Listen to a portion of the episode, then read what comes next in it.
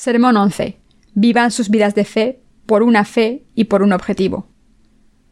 Efesios 4, 1, 6.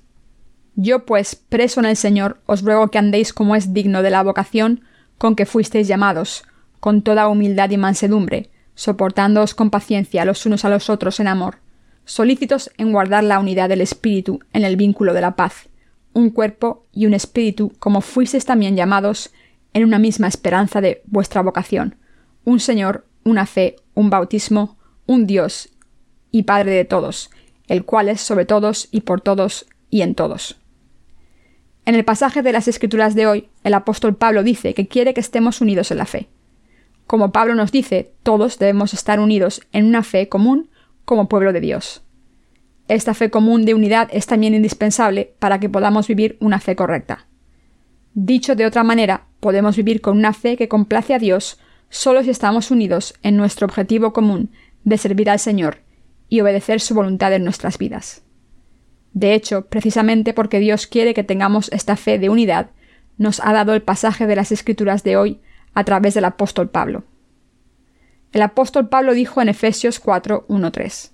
Yo pues, preso en el Señor, os ruego que andéis como es digno de la vocación con que fuisteis llamados, con toda humildad y mansedumbre, soportándoos con paciencia los unos a los otros en amor, solícitos en guardar la unidad del Espíritu en el vínculo de la paz.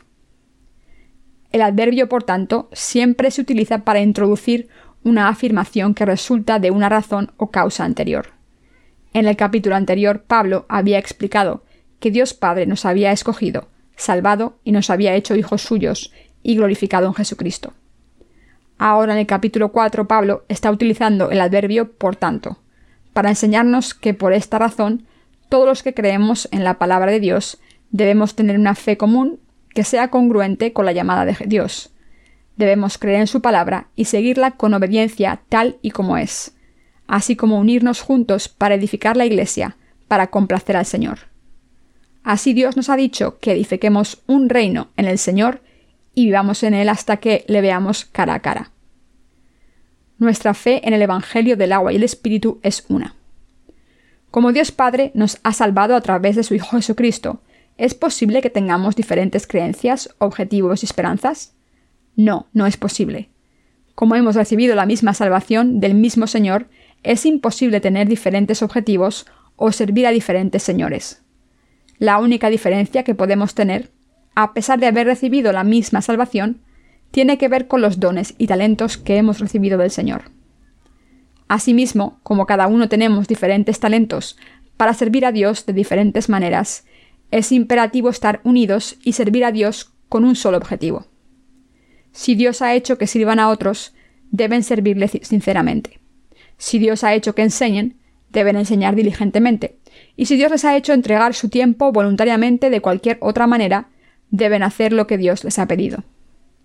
Hay varias posiciones desde las que se puede servir al Evangelio en la Iglesia. Aunque nuestras tareas asignadas varían así, todos tenemos un objetivo común y todos estamos haciendo nuestras tareas según los talentos que Dios nos ha dado a todos. Esto es lo que significa estar unidos juntos. Ahora estamos leyendo la misma palabra de Dios, compartimos la misma fe en el bautismo de Jesús y estamos sirviendo a Dios con el mismo objetivo. Vivir con fe en el mismo objetivo bajo un mismo Dios es la vida de unidad que el apóstol Pablo nos pidió que tuviésemos. Esta fe de unidad es absolutamente indispensable para todos nosotros. La Iglesia Católica afirma que es la única Iglesia verdadera y universal. La palabra católica deriva de la palabra catholiocos, lo que significa completo o universal. Pero la palabra católica no es adecuada para la Iglesia Católica. La única Iglesia universal de Dios está constituida por los que han recibido la remisión de los pecados y se han convertido en un cuerpo con Dios. En otras palabras, cuando los que creen en el Evangelio del agua y el Espíritu se unen bajo una fe común, un Señor, un bautismo y un objetivo, constituyen la Iglesia de Dios. ¿Podemos tener diferentes objetivos aunque todos hayamos recibido la misma remisión de los pecados? No, la Biblia dice que esto es imposible. Lo que Dios nos está diciendo a través del pasaje de las Escrituras es lo siguiente. Ahora que habéis sido salvados, predicar el Evangelio por todo el mundo. Haced de vuestro objetivo el predicar el verdadero Evangelio por todo el mundo y vivir vuestra fe en unidad. El cristianismo actual está dividido en muchas denominaciones y sectas. La Iglesia presbiteriana tiene sus propias características, como la Iglesia baptista, la metodista y la Iglesia del Evangelio completo. Nuestra Iglesia no puede dividirse, así esté donde esté. Como Dios Padre, su Hijo Jesucristo y el Espíritu Santo son el mismo y único Dios para nosotros, nuestra fe es una y nuestro objetivo es uno. En nuestras vidas de fe todos tenemos un objetivo, una fe, un Señor, un bautismo y una esperanza. Todos nosotros, los que hemos recibido la remisión de los pecados, constituimos el cuerpo de Jesucristo como sus miembros, tal y como el apóstol Pablo dijo, un cuerpo y un espíritu, como fuisteis también llamados en una misma esperanza en vuestra vocación. Efesios 4:4. Algunas de las partes más importantes del cuerpo son la cabeza, el cuello, el torso, los brazos, las piernas y varios órganos internos. Cada parte está unida al torso para formar un solo cuerpo. El cuerpo no puede funcionar correctamente si se le quita una parte. Del mismo modo, la Iglesia de Dios puede ejercer su poder solo cuando todos sus miembros están unidos en una fe y un objetivo. Por eso el apóstol Pablo hizo tanto hincapié en la unidad de la Iglesia. ¿Y ustedes? ¿Creen que hay un solo Señor, un bautismo y un Dios? Esta fe es absolutamente indispensable para todos los que viven en esta era presente. ¿Acaso solamente Dios Padre es divino mientras que el Hijo no lo es? ¿Es el Espíritu Santo el Hijo de Dios en vez de Jesús? No, por supuesto que no. Dios Padre, el Hijo y el Espíritu Santo no deben confundirse, pero son el mismo Dios. Del mismo modo en que Dios Padre es divino para nosotros, también Jesucristo y el Espíritu Santo son divinos. Estas tres personas de Dios se diferencian las unas de las otras en sus funciones y posiciones, y son Dios. Es decir, no pueden decir que solamente el Espíritu Santo es divino y Jesús no lo es. ¿Qué pasa con el bautismo de Jesús? ¿Hay más de un bautismo que Jesús recibió de Juan el Bautista para aceptar todos nuestros pecados? No, solo hay un bautismo. ¿Cómo hicimos nuestra primera confesión de fe cuando recibimos la remisión de los pecados? Todos confesamos al Señor. Has borrado todos nuestros pecados con el Evangelio del agua y el Espíritu. Así cuando entendemos este verdadero Evangelio con la cabeza y creemos con el corazón, podemos estar bautizados. Mis queridos hermanos, como el Señor cargó con todos nuestros pecados al ser bautizado por Juan el Bautista, y los llevó en su propio cuerpo hasta derramar su sangre de la cruz y levantarse de entre los muertos, hemos sido salvados. Por tanto, solo hay un bautismo del Señor, del mismo modo en que solo hay un Dios. Por eso estamos bautizados como señal de nuestra salvación, para indicar que hemos sido salvados al creer en el Evangelio del agua y el Espíritu, en otras palabras, recibimos el bautismo para confesar nuestra fe en que el Señor nos ha salvado al cargar con todos nuestros pecados, a través de su bautismo, su muerte en la cruz y su resurrección. En nuestra iglesia, los santos que acaban de ser redimidos de toda Corea son bautizados en el campamento de discípulos de verano. Nuestros pastores ponen sus manos sobre la cabeza de estos santos, los sumergen en el agua y después los sacan del agua. ¿Por qué se bautiza a los santos recién redimidos? son bautizados por inmersión como señal de su fe, para indicar que creen que el Señor cargó con todos sus pecados, al ser bautizado por Juan el Bautista. Cuando Juan el Bautista puso las manos sobre la cabeza de Jesús en el río Jordán, Jesús cargó con todos los pecados del mundo, del mismo modo en que Aarón, el sumo sacerdote, pasaba los pecados anuales de los israelitas al animal de sacrificio durante el día de la expiación. Levítico 16, 20-22. El que Jesús fuese sumergido en el agua implica su crucifixión porque ya había cargado con todos los pecados del mundo cuando fue bautizado, y el que saliese del agua implica su resurrección.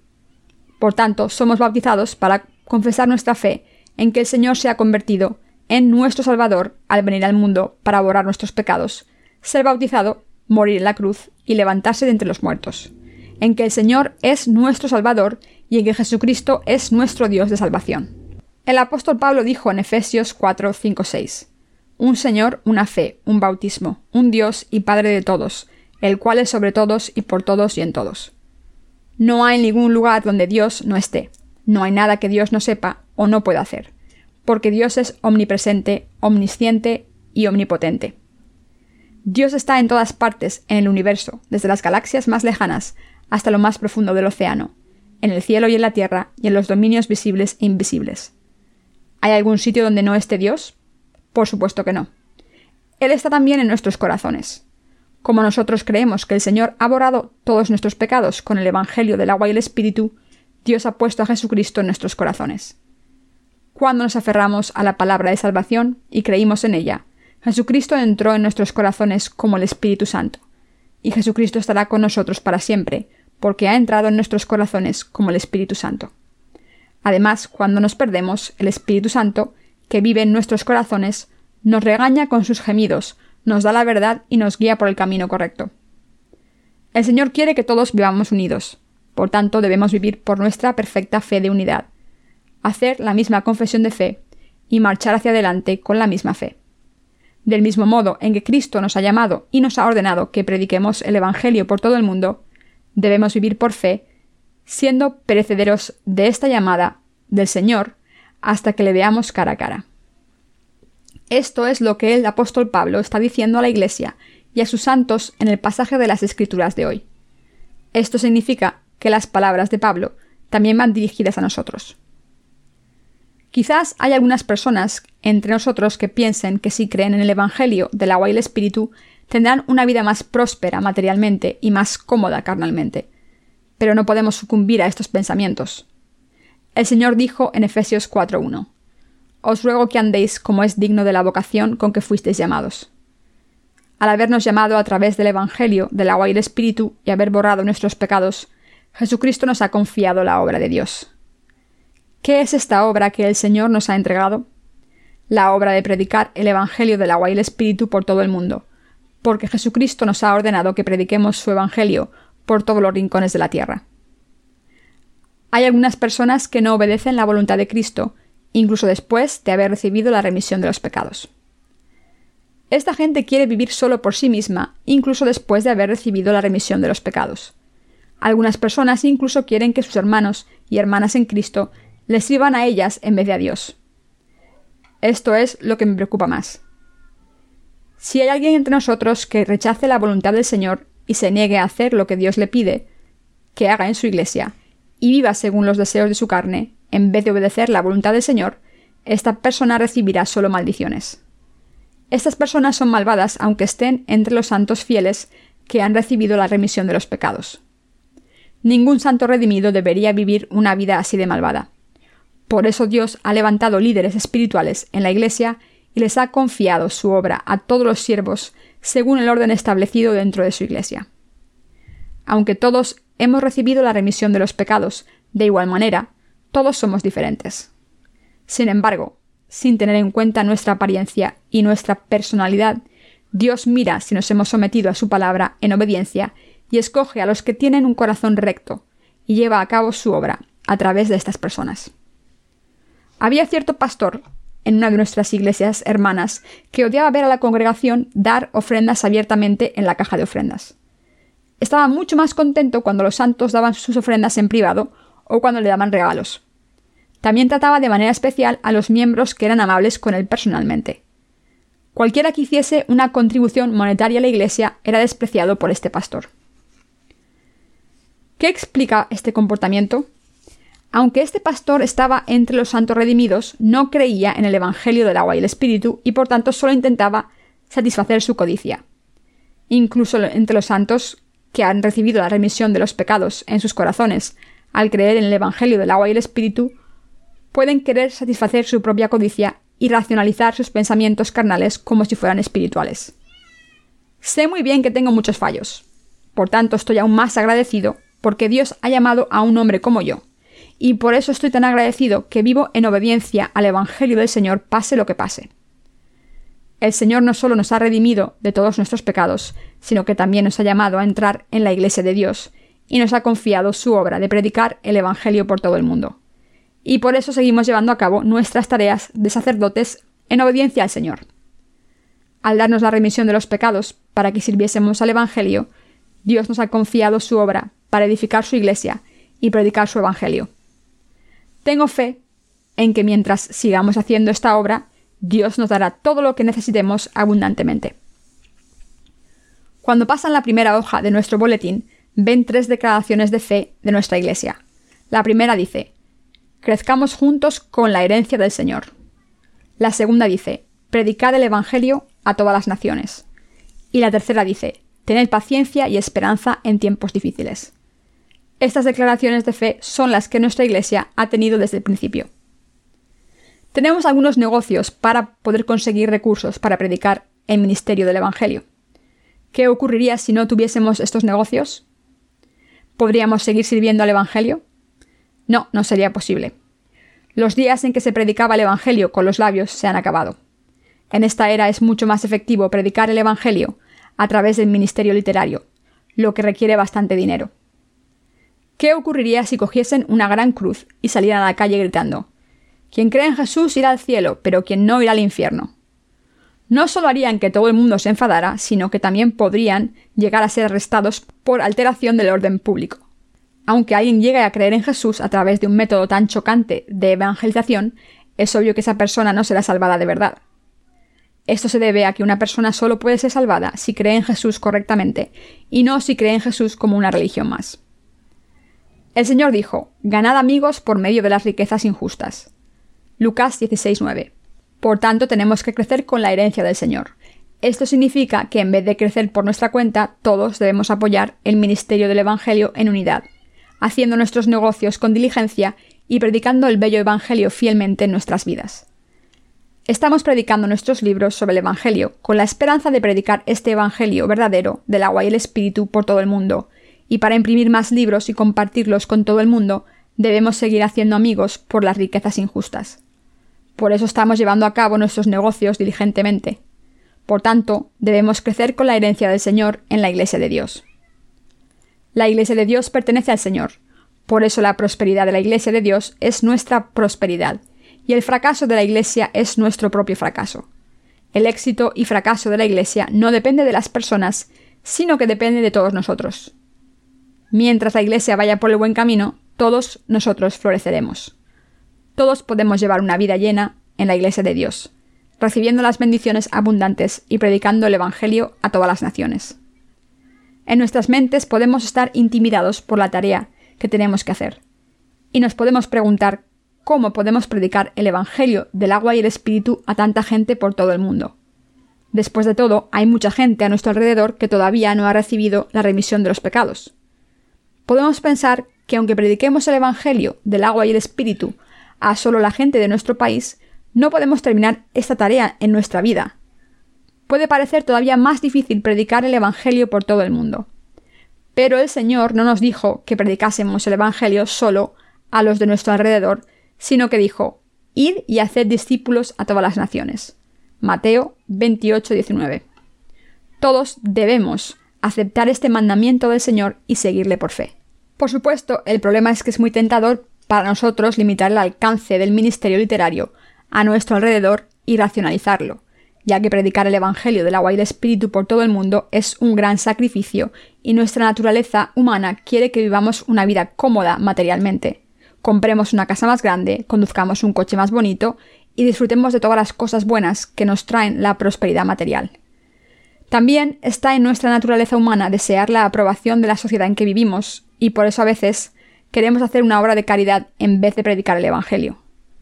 Pero estos son nuestros pensamientos carnales, ya que el Señor nos dijo claramente, y sin lugar a equivocación, que predicásemos el Evangelio por todo el mundo. Por tanto, es absolutamente imprescindible que nunca nos comprometamos con nuestros pensamientos carnales, sino que vivamos en el Señor y suframos con paciencia y esperanza para servir al Evangelio. Es decir, debemos predicar el Evangelio del agua y el Espíritu a todas las naciones y perseverar hasta el día en que vuelva el Señor.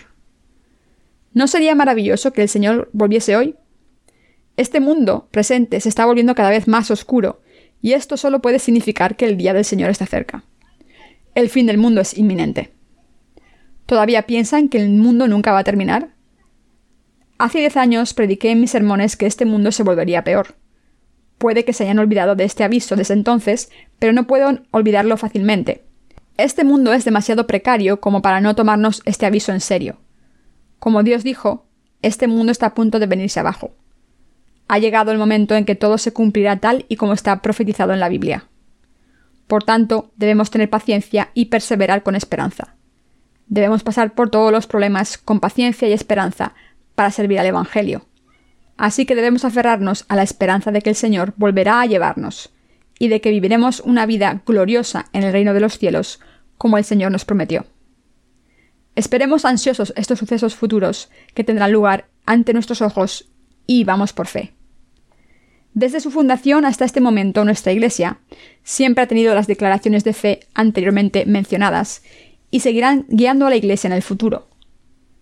Cuando va a empezar un año nuevo, mis compañeros de ministerio me piden que lleve a la Iglesia hacia una nueva dirección diciendo, ahora que el nuevo año está a llegar, nos gustaría que nos dieras una nueva dirección. La pondremos en nuestro boletín. Pero los objetivos por los que debemos luchar hasta el día en que vuelva el Señor no deben cambiar. Como nuestro objetivo no cambia cada minuto, siempre vamos en la misma dirección que hemos demarcado en nuestra declaración de fe escrita en nuestro boletín. Crezcamos juntos con la herencia del Señor, predicad el Evangelio a todas las naciones, tened paciencia y esperanza en tiempos difíciles. Dios nos ha dado el corazón y la fe para vivir así. No debemos subestimar la fe de unidad que Dios nos ha dado. Él nos ha hecho uno, nos ha aceptado como su pueblo, y nos ha convertido en una iglesia y un cuerpo. Y por tanto ninguno de nosotros debe traer discordia a la unidad de Dios que nos ha dado. Dios nos ha dicho claramente en el pasaje de las Escrituras de hoy que mantengamos esta unidad en el Espíritu. Los mismos principios se aplican a los negocios que estamos llevando a cabo para financiar el ministerio del Evangelio. En vez de sucumbir a nuestros deseos e intentar racionalizarlo con nuestros pensamientos carnales, debemos aspirar a la causa justa por fe. Si no, tendríamos que cerrar estos negocios que están financiando el ministerio del Evangelio. Pero si decidimos seguir la misma dirección, en unidad, todos los problemas con que nos encontramos se resolverán, sean cuan sean. Debemos ser fieles a los ojos de Dios. Si utilizamos medidas precipitadas para solucionar los problemas urgentes que tengamos, acabaremos teniendo aún más problemas y no conseguiremos los objetivos importantes. Por tanto, debemos dedicarnos completamente a la obra del Señor y prestar atención. El Señor bendice a los justos y les da la fe y la sabiduría para florecer. Cuando vivimos fielmente por el Evangelio, Dios nos ayuda a superar todos los obstáculos sabiamente, porque quiere que prediquemos el Evangelio por todo el mundo. Dios nos ha confiado la tarea de predicar el Evangelio por todo el mundo. Por eso estamos viviendo por el único objetivo de predicar el Evangelio por todo el mundo. Por eso Dios nos ha bendecido tanto para prosperar en todas las cosas, porque le complace que estemos decididos a vivir por su Evangelio. Al hacernos prepararlo todo, Dios nos ha bendecido para que florezcamos. Ninguna parte de la palabra de Dios en la Biblia está dirigida solamente a la gente de los tiempos en que fue escrita, sino que toda la palabra está dirigida a nosotros también. Así que sabemos que debemos mantener la unidad del Espíritu y caminar correctamente para merecer la llamada del Señor. Por tanto, debemos tratarnos con humildad y entendernos, soportarnos con amor y paciencia e intentar mantener la unidad del Espíritu en paz hasta que el Señor vuelva. Todas nuestras iglesias hermanas en Corea están sirviendo al Evangelio del agua y el Espíritu en unidad, y nuestros colaboradores de todo el mundo también sirven al Evangelio en unidad. Es absolutamente importante hacer las cosas de manera que sean beneficiosas para la predicación del Evangelio del agua y el Espíritu. Nosotros debemos hacer que el objetivo de nuestras vidas sea la predicación del Evangelio y debemos decidirnos a servir al Evangelio en nuestras vidas.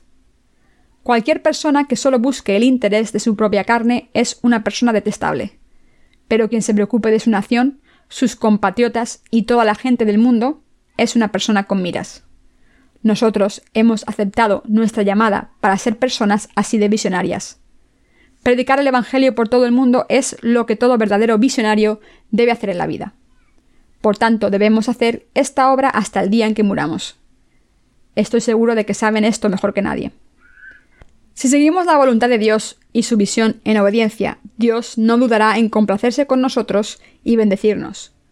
Hasta este día me he encontrado con muchas dificultades en mi vida, y sé por mi propia experiencia que las he superado por fe. También sé que debo seguir viviendo con esta fe en el futuro. Al mismo tiempo estoy seguro de que nuestro camino no será siempre difícil, porque el Señor nos está ayudando y bendiciendo para que podamos vivir con una fe, con un corazón y con un objetivo. Cuando predicamos el Evangelio del agua y el Espíritu completamente por todo el mundo, el reino milenario se cumplirá en esta tierra tal y como prometió el Señor, y todos nosotros reinaremos en este reino durante mil años. La esperanza prevalece sobre el miedo en nuestros corazones, porque creemos que el Señor hará que nuestro sueño se cumpla. Cuando llegue el momento de la destrucción del mundo y de la raza humana, el reino del Señor descenderá sobre la tierra, y nosotros entraremos en este reino, y viviremos allí durante mil años con el Señor Jesús. Algunas personas pueden pensar que esto suena a cuento de hadas, pero no es así. La palabra de nuestro Señor Dios, omnisciente y omnipotente, lo ha prometido. No hay ni una jota ni una tilde de la palabra de Dios que sea falsa. Por eso damos gracias a Dios una y otra vez, porque creemos que todo lo que prometió se cumplirá algún día.